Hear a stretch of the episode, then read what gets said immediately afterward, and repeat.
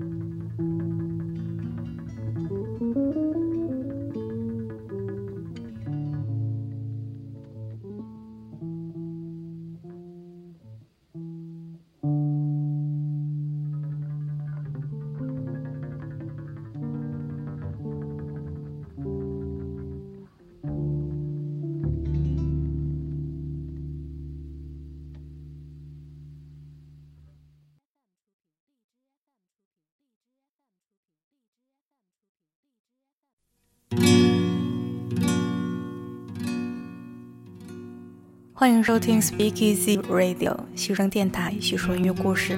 大家好，我是阿口米。今天是二零一八年三月二十六日，星期一，我们的 Vintage Night 音乐老古董之夜，给大家带来上个世纪或者是更早的音乐。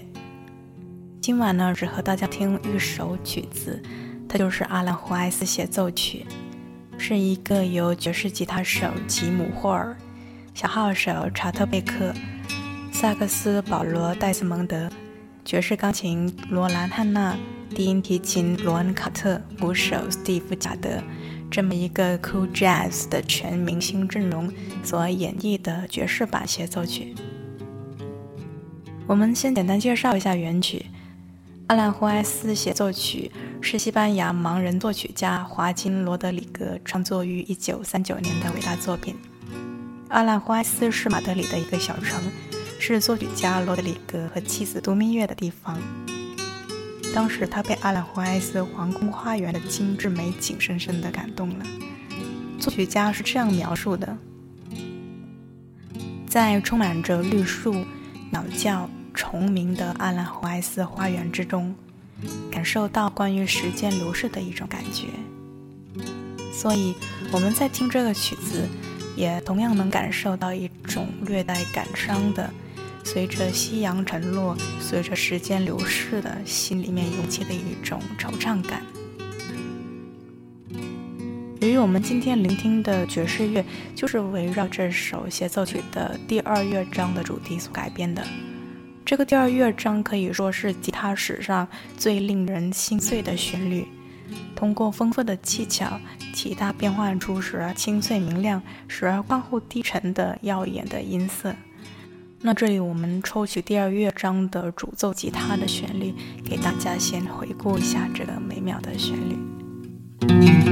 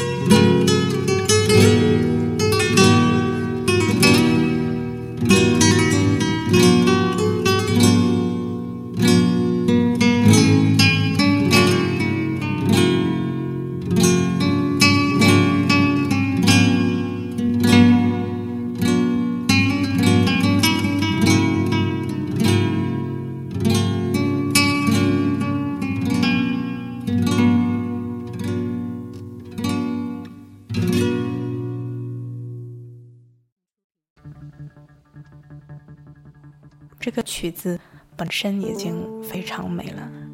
但真的没有想到，在三十六年后，也就是一九七五年，由吉姆·霍尔等这六位爵士大师还能再一次登峰造极，创造出新的惊喜。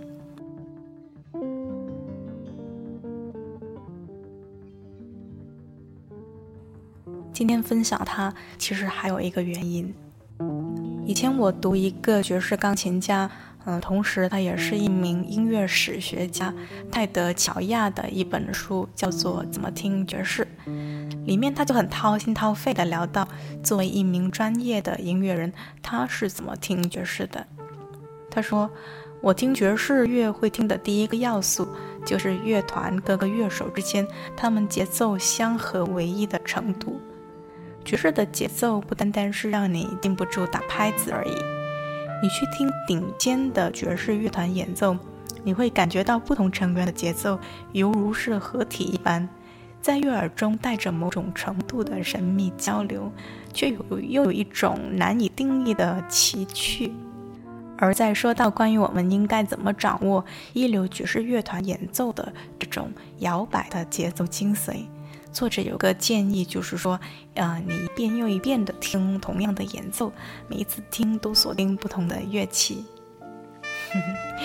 啊，当时我的读后感是，嗯，好吧，什么叫做神秘的交流？什么又叫做难以定义的奇趣？谁又会有耐心反复听同一个曲子，然后又锁定不同的乐器哦？总之，当时我看到他的这个说法，也只是一笑而过。像不像我们初学者去看葡萄酒指南书上说的啊？我们来品尝一下这一支经过木桶长期陈化的加美纳，它有着令人垂涎的覆盆子果香，以及是蓝莓、黑胡椒、巧克力、青甜椒和焦糖的味道。你看了也只能呵呵。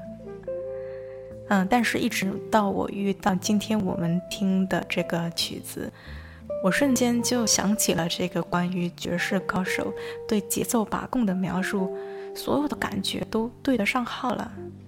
所以，在我看来，今晚我们要聊的这首阿拉胡埃斯的爵士协奏曲，是一个近乎完美到极致的案例。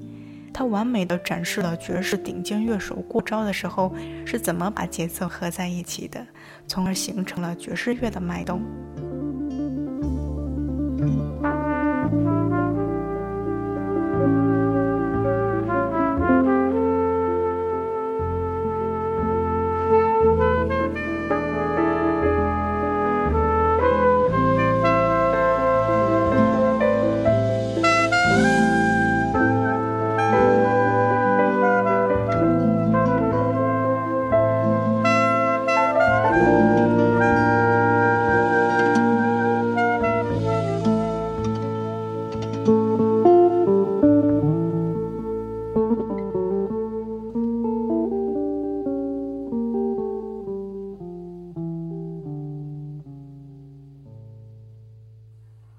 这首曲子大概时长二十分钟，可以分为三大部分。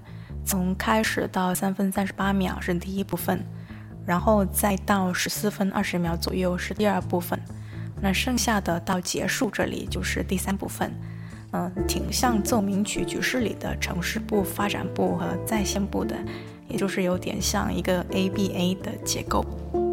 那我们来看第一部分。首先，在低沉而紧密的古典的氛围下，是吉姆·霍尔的吉他奏出主旋律。他的吉他的音色温暖而醇厚，同时使用吉他作为第一件乐器，也正好和这个曲子本身是一首吉他协奏曲是呼应的。然后在四十七秒左右，查德贝克的小号轻轻地进入了。我一直觉得查特贝克的小号是关于通感的最佳诠释。明明是听觉上的声音，却给人一种触觉上温润的感觉，轻柔的又好像是有些漫不经心的音调，好像随时要飘走了。在一分二十七秒，是保罗·戴斯蒙德的萨克斯，似乎是垫着脚尖进入的，与查特贝克的小号完美的交融。相应之下，它的音色形成了一抹亮色。在随后大概两分钟的地方，我们再次听到了吉姆·霍尔的吉他奏起主旋律。那这一次你会听到背后有轻轻的伴奏，是罗兰·汉娜的钢琴、罗恩·卡特的低音提琴和斯蒂夫·贾德的鼓点。然后小号和萨克斯再次加入，秘密的交织，彼此的对打。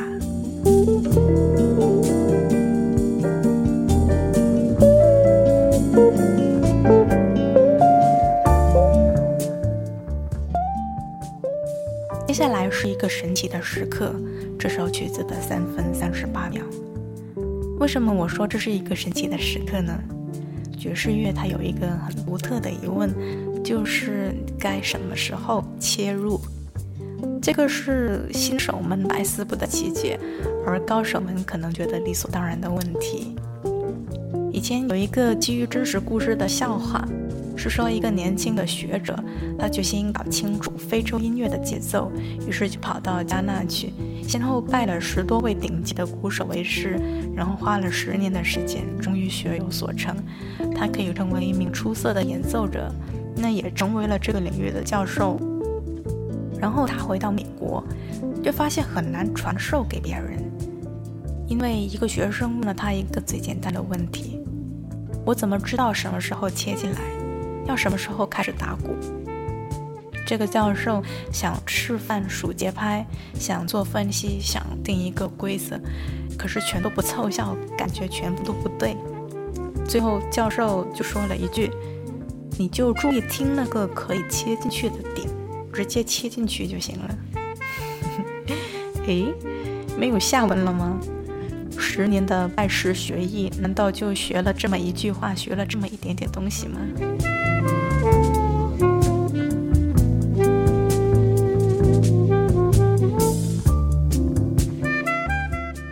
可是这就是音乐的终极回答，尤其是对于爵士乐而言。它不像古典音乐这般有一根指挥棒，你可以数个拍子，还有乐谱上也会有标识。爵士乐只能抛开分析，进入一个很原始的感觉的领域。所以呢，我邀请大家感受一下这个什么时候切入的神奇的时刻。在这个曲子的三分三十八秒。低音提琴开始引领改变节奏，带我们进入一个新的篇章。在几个小节之后，三分五十三秒，钢琴好像是踩着舞步进入的。然后又过了几个小节，在四分零一秒，吉他一步一趋的跟上，好像就是被节奏带动着，自然而然的就推入了。啊，这个小小的过程，我觉得非常的奇妙。几十秒的时间转瞬即逝，在我们毫无意识下，音乐就从第一部分推进到了第二大部分，也就是每件乐器的炫技时间。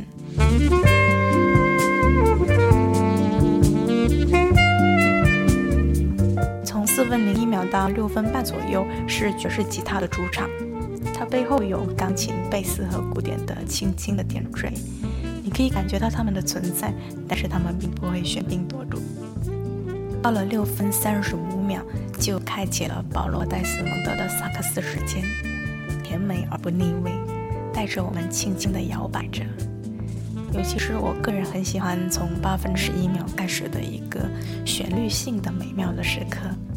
到了九分十二秒，就是查特贝克的小号时间，他的小号是这么的细腻、优美而悦耳。在十一分四十三秒起，是罗兰·汉娜的钢琴时刻，她的演绎充满了西班牙风味的活力。不知道大家会不会和我一样，觉得有一些大珠小珠落玉盘的感觉呢？这些精致的珠玉滚动着，不知不觉就又和吉姆·哈尔的吉他无缝对接了。然后我们就进入了曲子的第三大部分。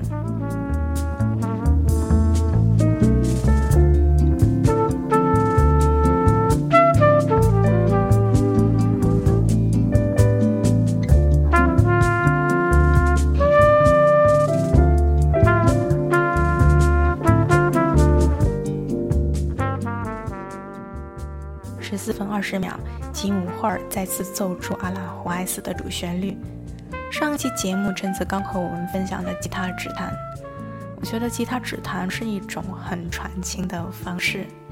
你听吉姆·霍尔的吉他，会不会也觉得有一种是字字句句的传情达意呢？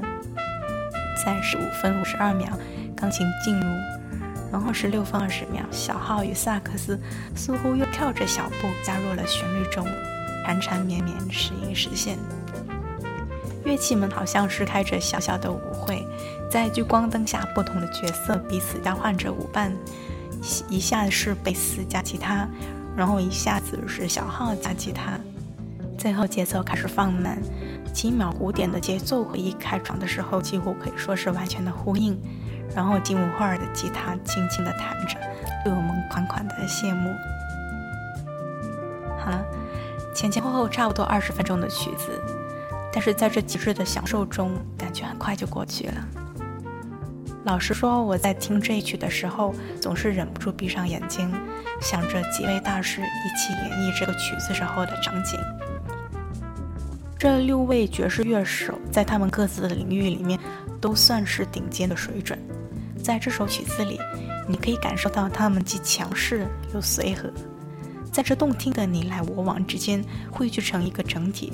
是各个乐手的个性融合为一体的结晶。这种音乐的律动生气盎然，又力道十足，酣畅淋漓。而且你可以想象，他们之间必然会有相视而笑的眼神交汇与那上扬的嘴角。想到这些，我也忍不住要轻轻的笑了。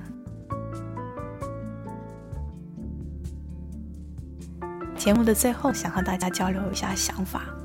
我们听一首音乐去拆解它，会不会太无趣了呢？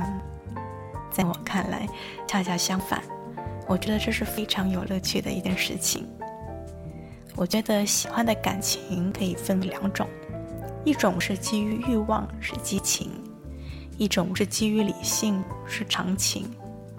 不管是对人还是对什么事物，因为惊鸿一瞥，我们产生了了解他的欲望。然后，因为付出了时间和精力去真正的了解他，从而发自内心的、更加深刻的喜欢他。我个人会觉得，经过这样历程的感情更为长久。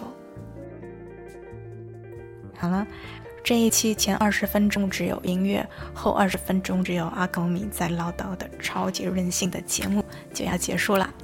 新声电台叙说音乐故事这是我们陪伴你的第三十八天我们下期见吧。